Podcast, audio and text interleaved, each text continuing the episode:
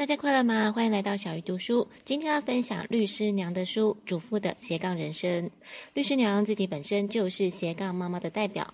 她认为自己从全职妈妈意外成为作家，从作家意外成为广播主持人，从主持人意外成为娘子军的女头目。推着她走的就是不认输的主妇气概。很多人都想知道如何开始斜杠。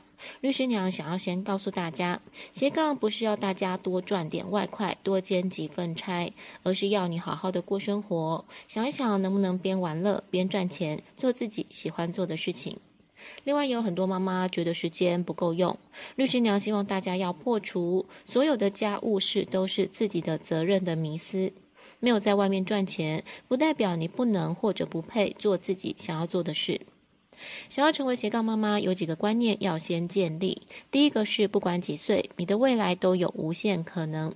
比方有一个六十几岁，当了一辈子全职太太的妈妈，后来开团宅配自己烹饪的美食，每次一出货就是几百份的料理包。如果她已经六十几岁都可以，为什么你不给自己机会尝试呢？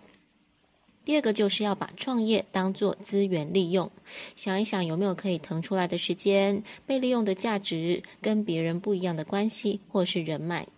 比方律师娘跟老公创立的大壮厨房，原本只煮员工餐跟美食外送，后来开了私宅餐厅预订，到后来又把料理做成了调理包冷冻宅配，这都不是一开始的规划。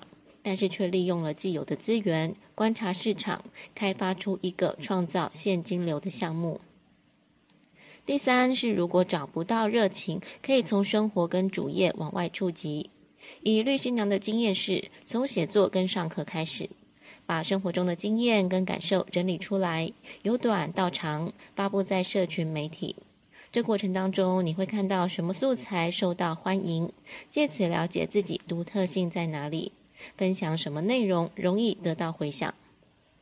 第四个重要的观念是学会生活杠杆，只做有价值的事情。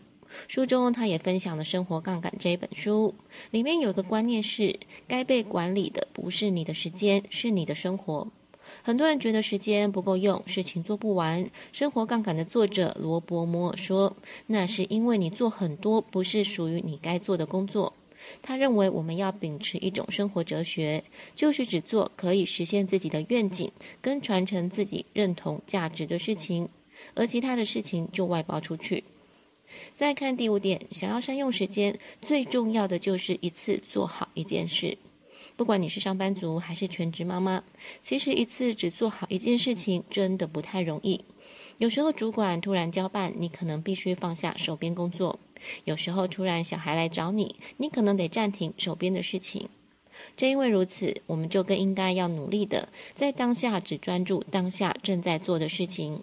你可以以二十五分钟为一个单位，提醒自己，这二十五分钟内就只做好一件事。相信你一定可以感受到效率提高。第六点是量身定做，自我感觉良好的时间管理。律师娘在四十岁的时候经历了忧郁症，这让她体会到最好的时间管理就是感受当下，用心做好手上的事情。其实生活很多细微的美好，都在忙碌追求世俗认定的成功标准中被忽略跟错过了。这两年透过开始读书的关系，小鱼也慢慢找回了做自己的自信跟坚持。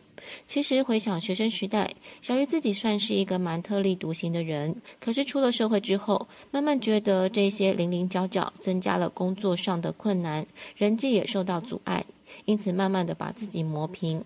这两年因为读书，小鱼又开始觉得还是要应该回归自己的初心，而不是一味的迎合别人。虽然小鱼还在寻找两者之间的平衡，但是目前还蛮喜欢慢慢找回自己的模样。最后复习一下这一集提到想要斜杠生活要先建立的六个重要观念：第一个是不管几岁都有无限的可能；第二个是把创业当做资源的利用；第三是从生活或是主业往外触及；第四是只做有价值的事情；第五是一次做好一件事情；以及第六点。量身定做，自我感觉良好的时间管理。小鱼读书，下次要读哪一本好书？敬请期待。